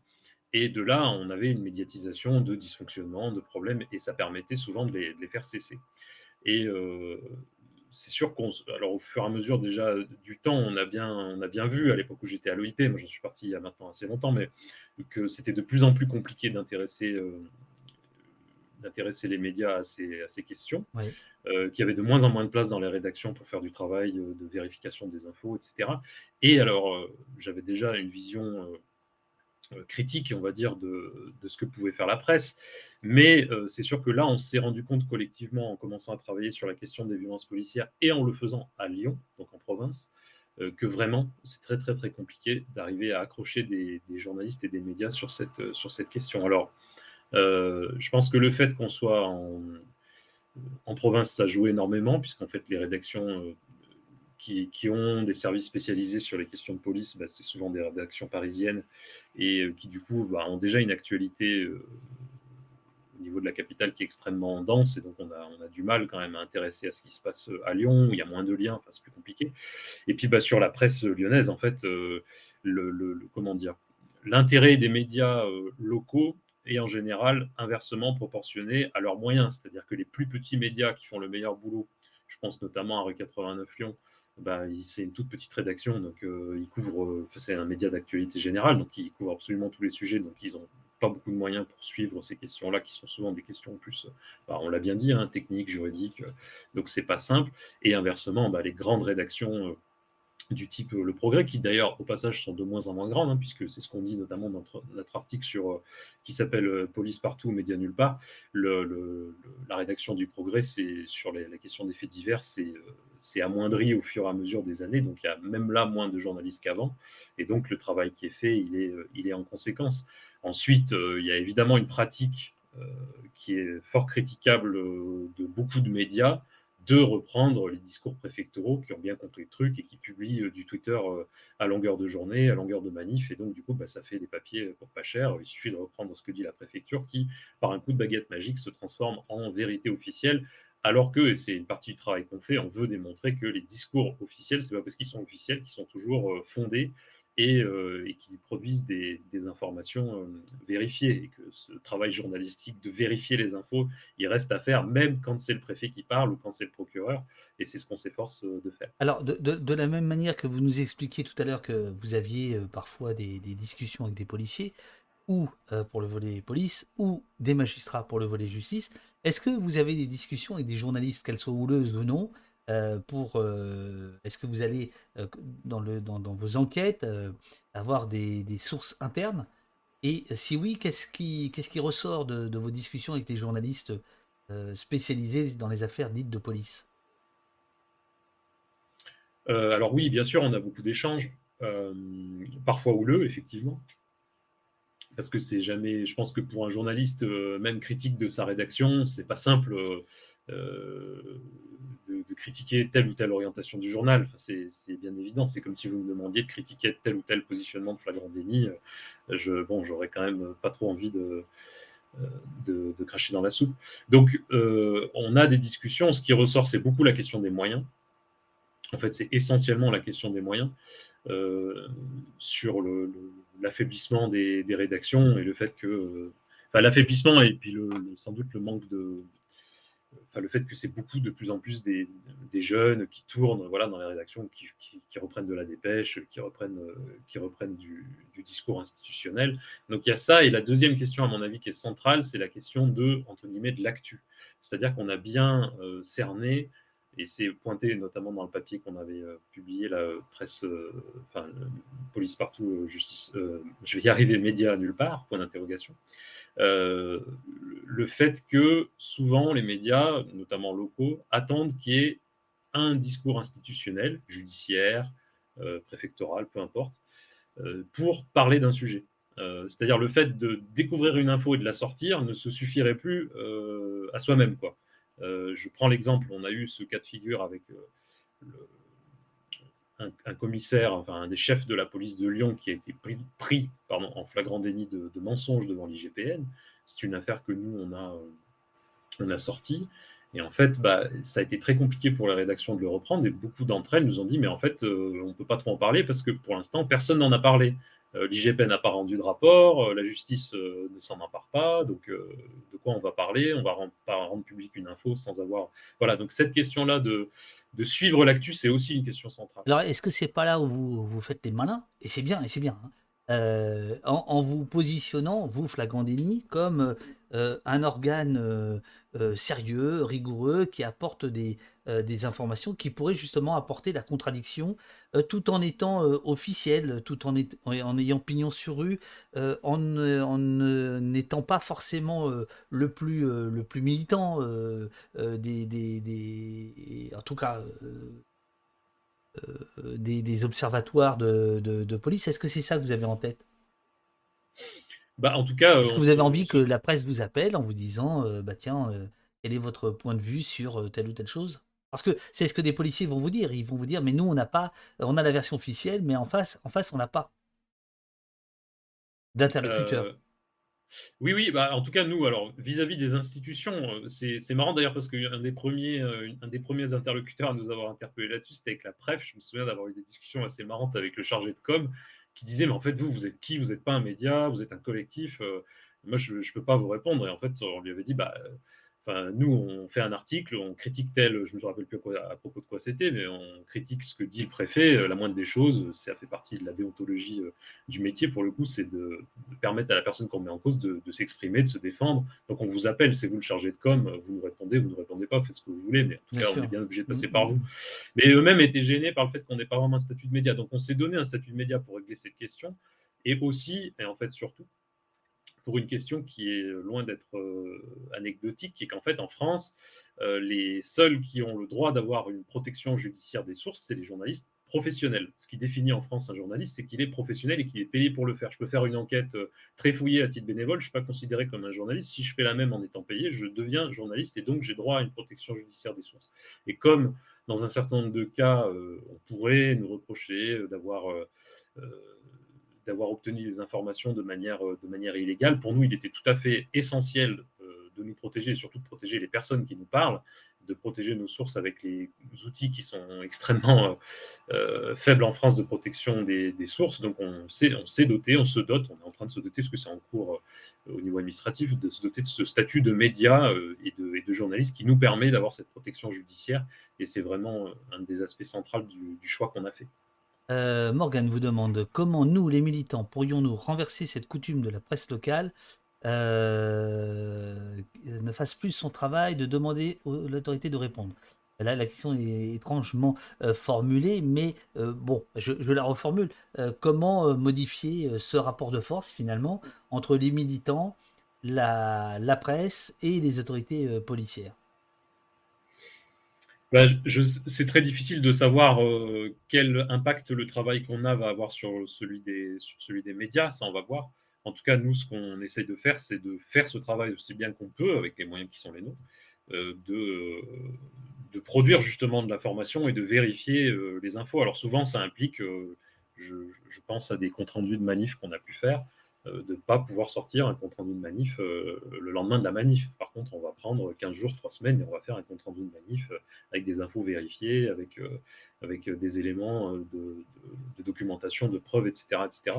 Voilà, c'est un travail journalistique que nous, on se propose de faire pour essayer de, de combler avec nos modestes moyens le déficit local. depuis le temps que, que vous, vous officiez dans les, dans les zones sombres de la critique, euh, prison euh, carcérale, euh, policière, etc. Est-ce que vous, vous trouvez qu'il y a une, évolution de la presse dans un sens ou dans un autre par rapport à la question de, de, la police? Est-ce que vous pensez qu'il y a une écoute un peu plus grande aujourd'hui ou au contraire ça s'est fermé? Est-ce que y a des, ça va et vient?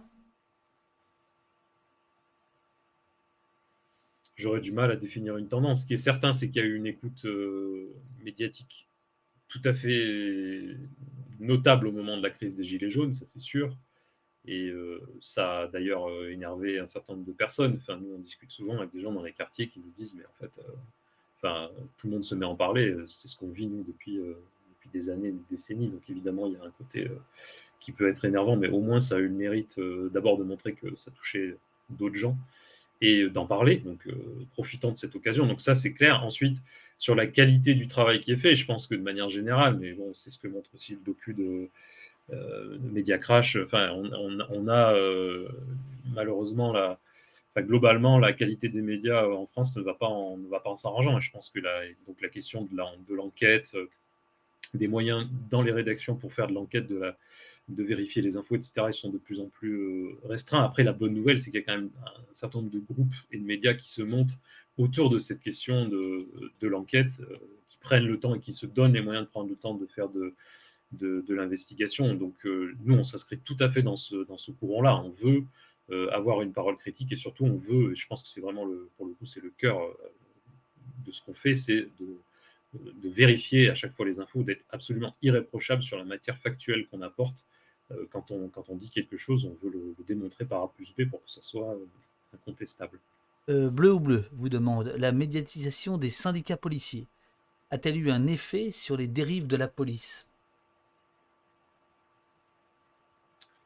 Bah, La médiatisation, je ne sais pas. Ce qui est certain, c'est que la parole des syndicats policiers majoritaires est aujourd'hui quasiment parole d'évangile et c'est presque pas de différence avec, euh, avec la, parole euh, du ministre de l'Intérieur et aussi d'un certain nombre de partis, puisque je, je, rappelle ce moment absolument incroyable où on a vu euh, tout un tas d'élus, y compris de gauche, venir à une manifestation de, syndicats policiers avec des revendications tout à fait effarantes. Donc, enfin, voilà, on a clairement, le, pour l'instant, le discours le plus, euh, le plus dur euh, parmi les policiers. Et il faut, se garder de penser que c'est le discours euh, unanime. Il y a des, des, lignes de fracture, il y a des débats aussi dans cette institution. Et ça fait partie des choses que nous, on veut, mettre à jour. c'est sûr que cette frange dure, elle a aujourd'hui la parole, elle a pignon sur rue, comme on dit, elle se taille des lois sur mesure. Il y a un député qui se fait porte-parole direct à l'Assemblée de, la police, notamment. Du coup, on, est vraiment dans une situation où la police euh, et cette frange dure de la police a un pignon sur rue et fait, euh, fait à peu près la pluie et le beau temps au niveau médiatique, mais aussi, malheureusement surtout, au niveau politique. Alors, je, vais prendre des, des, questions qui ont été posées euh, au fur et à mesure de, de l'émission que je n'avais pas reprise euh, dans, le, dans, dans, le chat. Alors, je commence par Jamie. Est-ce que, est-ce que vous avez des soutiens de la part de la police pour votre travail? Des soutiens, alors, de la part de la police en tant qu'institution officielle, on n'en a pas. en revanche, ben, encore une fois, hein, nous, on va, à chaque fois qu'on d'abord qu'on met en cause l'institution, on la questionne, qu'elle puisse euh, s'exprimer. Euh, elle le fait ou pas, selon, selon les cas. Souvent, elle ne le fait pas. Et ensuite, euh, surtout, on essaye de trouver des sources à l'intérieur de, de l'institution qui puissent nous donner des éclairages, qui puissent nous apporter des informations. Et pour ça, c'est, pour nous, c'est évidemment une des, sources d'informations précieuses. le nom de votre média, donc Daily euh, Denis Flagrant, pardon. Euh, c'est Sentier Battant, à nouveau lui. Euh, fait-il aussi référence aux nouvelles éponymes de Guy de, de Maupassant racontant une série d'affaires judiciaires tragicomiques? L'humour noir vous est-il à faire front face à des victoires rares pour faire avancer votre cause eh bien, pas du tout. On a découvert l'existence. pourtant, moi, je suis un fan de Maupassant personnellement, mais on a découvert l'existence de, de, ces pièces après coup après avoir choisi le, nom. Donc c'est un hasard euh, totalement fortuit. Euh, quels sont les points communs des victimes que vous accueillez, en dehors des violences policières, évidemment?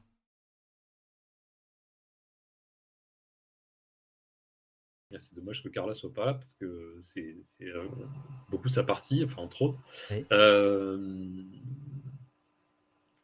Très franchement, euh, le découragement, c'est quand même une des caractéristiques qui me paraît être la, peut-être pas systématique, mais quand même qui revient fréquemment. C'est-à-dire que euh, on a fait un rapport hein, là-dessus d'ailleurs il y a un an, la fabrique, euh, la fabrique de l'oubli, ça s'appelait, qui pointe les différents mécanismes qui aboutissent évidemment au classement des procédures, ça c'est quelque chose qui a été abondamment documenté par vous notamment, mais aussi et peut-être surtout au découragement des victimes temps qui passe, comme disait Carla, le fait qu'il euh, y a tout un tas de, processus qui font le coût de la procédure, les, différentes étapes, font que les gens très très souvent se découragent et, euh, ils perdent un peu le fil et au bout d'un moment ils ont envie de passer par à, autre chose. Surtout que souvent d'abord les gens qui sont qui se plaignent de la police sont aussi poursuivis par la police. Donc, euh, déjà souvent ils ont à gérer leur propre dossier et souvent ce qu'on voit c'est qu'une fois qu'ils ont réussi, s'ils y arrivent à se débarrasser des accusations qui pesaient contre eux, contre elles, bah, souvent ensuite ils disent bon c'est bon moi j'ai donné, j'ai dépensé 2000 euros pour me défendre, j'arrête là. bien sûr. C'est bon. Donc ça c'est vraiment une caractéristique quand même qui est,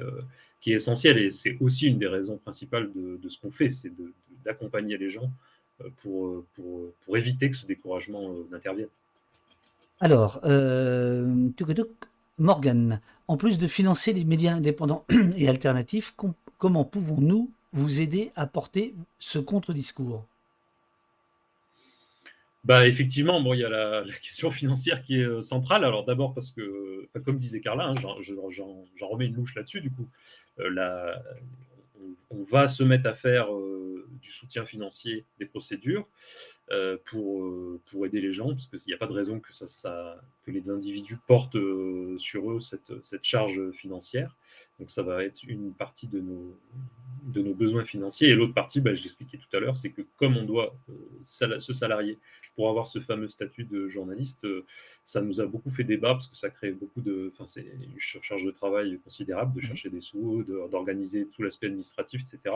Mais en tout cas, on a fait ce choix parce que ça nous paraît vraiment important de protéger les sources, donc on a besoin aussi d'argent. Pour ça, donc c'est un aspect central hein, sur notre site. C'est facile d'aller euh, cliquer pour, euh, pour, faire des, pour faire des dons euh, en, bas du, en bas du site sur chaque, sur chaque page. et ensuite, ben, c'est de nous aider à diffuser les informations qu'on publie puisque comme euh, n'importe quel média, ce qui fait notre puissance, c'est le fait qu'on soit lu et qu'on soit diffusé. Donc euh, on invite euh, très très abondamment les gens, et c'est pour ça aussi qu'on est là, c'est que on fait un travail, en tout cas on estime, hein, on fait un travail de qualité qui produit des informations précises, documentées. Donc le but c'est qu'elles soient lues un maximum, parce que c'est le fait qu'elles soient lues qui réussit et qui réussira à faire pression sur les institutions au coup par coup pour faire en sorte que les choses changent petit à petit. C'est en tout cas nous le moyen d'action qu'on a, qu'on a choisi. Coach Gamo, un réseau d'associations contre les violences policières à échelle nationale et internationale est-il à l'étude? Surtout pour le partage d'informations, accès à plus de moyens, etc. etc. Euh, bah alors là, pour nous, c'est un petit peu prématuré parce qu'on se, lance. Euh, après, ce qui est sûr, c'est qu'on a énormément de discussions euh, et qu'on continuera d'en avoir avec bah, un certain nombre d'orgas. Euh, pour, euh, pour justement se donner des outils en commun et puis pour euh, discuter stratégie, parce que comme disait Carla, on n'a pas forcément tout à fait les mêmes, les mêmes angles de vue. Et voilà, mais en tout cas, on a beaucoup de points communs dans ce qu'on, qu'on fait et dans ce qu'on cherche à obtenir. Donc ces discussions-là, elles sont, elles sont en cours et je pense que dès que, dès que les, les, élections seront passées, il faudra aussi, en fonction des, résultats de ces élections présidentielles puis législatives, à partir de cette nouvelle donne politique, euh, de voir un petit peu, euh, de s'organiser, de réfléchir ensemble pour penser stratégie par rapport à cette question policière qui va, je n'en doute pas, continuer de rester centrale dans les temps qui viennent. Et alors, une dernière question, mais qui, que, que, je, vient de moi. Est-ce que vous avez entendu hier Mélenchon On était hier dans la, dans la, dans la marche euh, pour la 6ème République, euh, où il y avait quand même un certain nombre de monde, peut-être pas 100 000 comme Ruffin a annoncé, mais enfin quelques dizaines de milliers, on va dire, à Paris, entre Bastille et, République. Euh, il a fait des, annonces. Alors, on connaissait le programme de, la France Insoumise, assez offensif sur la question policière, mais là, il est allé, plus loin. Il a, par exemple, réclamé euh, l'amnistie euh, générale des Gilets jaunes condamnés. Euh, il, a, il a parlé aussi de, pour les violences, les victimes de violences policières, les mutilés, d'un remboursement qui serait digne et non pas les, quelques milliers d'euros pour quelqu'un qui a perdu une main ou, un œil. Qu'est-ce que vous pensez de la, de la position de, Mélenchon sur toutes ces questions qui rejoignent votre, votre combat? Alors, j'ai pas, euh, du coup, je n'avais pas suivi hein, ce qu'il a dit. Vous, vous me l'apprenez là comme ça. Euh, après, ce qui, moi, ce qui me paraît, euh, enfin, encore une fois, ce qui me paraît central, c'est vraiment la question de la, au-delà des questions d'indemnisation, même si c'est tout à fait important. Hein, c'est vraiment la question des, procédures et de la façon dont les enquêtes sont faites. Et là, on a vraiment, enfin, pour le coup, s'il y a un chantier sur cette question pour la prochaine, pour le prochain gouvernement, s'il y a un chantier à lui imposer, euh, c'est euh, la question de la réforme de, toutes ces procédures d'enquête judiciaire et administrative, puisqu'on a parlé du volet judiciaire, donc ce que fait la justice pénale, mais il y a aussi la question de la justice, enfin de, des sanctions administratives qui sont prises ou pas. Euh, c'est-à-dire que à chaque fois qu'il y a des faits, notamment de violence, l'institution peut ou pas sanctionner les, agents, leur retirer les armes, voire les retirer tout court du service si c'est très grave. En fait, ces sanctions sont extrêmement rares. donc il y a aussi tout ce volet de procédure administrative à, revoir de but en blanc. Encore une fois, avec l'IGPN, mais aussi ces fameux pôles déontologie qui gèrent aussi la majorité du contentieux administratif, donc qui sont vraiment au cœur euh, du sujet. Donc je pense qu'il faut euh, absolument revoir tout ça, et je pense que c'est vraiment là que le, le, sujet est essentiel. Enfin, c'est le, le, chantier, à mon avis, c'est la question de, de, la réforme des procédures pour euh, en finir avec l'impunité. Super. Ben, merci beaucoup euh, Lionel. Merci d'avoir passé euh, une heure, euh, une heure et demie, même un peu plus. Oui c'est ça, avec, avec nous. c'était, c'était passionnant. Je rappelle donc le, le site euh, euh, Flagrant Déni, euh, qui est en ligne depuis, depuis quelques jours maintenant, en fait. Hein, depuis le 7 mars, je crois, c'est ça non? Ouais, c'est ça, ça fait une quinzaine de jours. Voilà. merci à vous, merci à, toute l'équipe. Bon courage à vous tous. Je regarde les réactions dans le, dans le chat avant de vous libérer. Moi, je vais rester avec les, les copains et les copines du chat pour annoncer les, les, prochaines émissions qui, qu'on est en train de, de, de préparer. Euh, voilà, merci bien, euh, vous dit euh, Gikou, merci, vous dit Rakben, merci, vous dit Didi, merci à Carla, Lionel et toute l'équipe de Flagrant vous dit Kaof, merci Lionel pour les réponses et courage, vous dit Coach Gamo, merci Lionel, vous dit Orial, merci d'exister, vous dit la belle, enfin voilà, ça n'arrête pas. Un beau mot de la fin, en finir avec l'immunité, non, l'impunité pas d'immunité, l'impunité. Euh, voilà, Jamais, merci beaucoup, Force pour votre travail. Merci beaucoup, merci Lionel. Voilà, voilà, ça n'arrête pas, ça n'arrête pas. Euh, mon cher Lionel, bonne, bonne journée. Euh, j'espère qu'on n'a rien oublié. Ça va, c'est bon? Non, je crois qu'on a fait un bon petit tour. Ensuite, il suffit de continuer d'aller visiter le site flagrant-déni.fr pour la suite de nos activités. Eh ben super. Merci beaucoup Lionel. À très bientôt. Merci à vous. Bon courage. À bientôt. Au revoir. Merci, merci.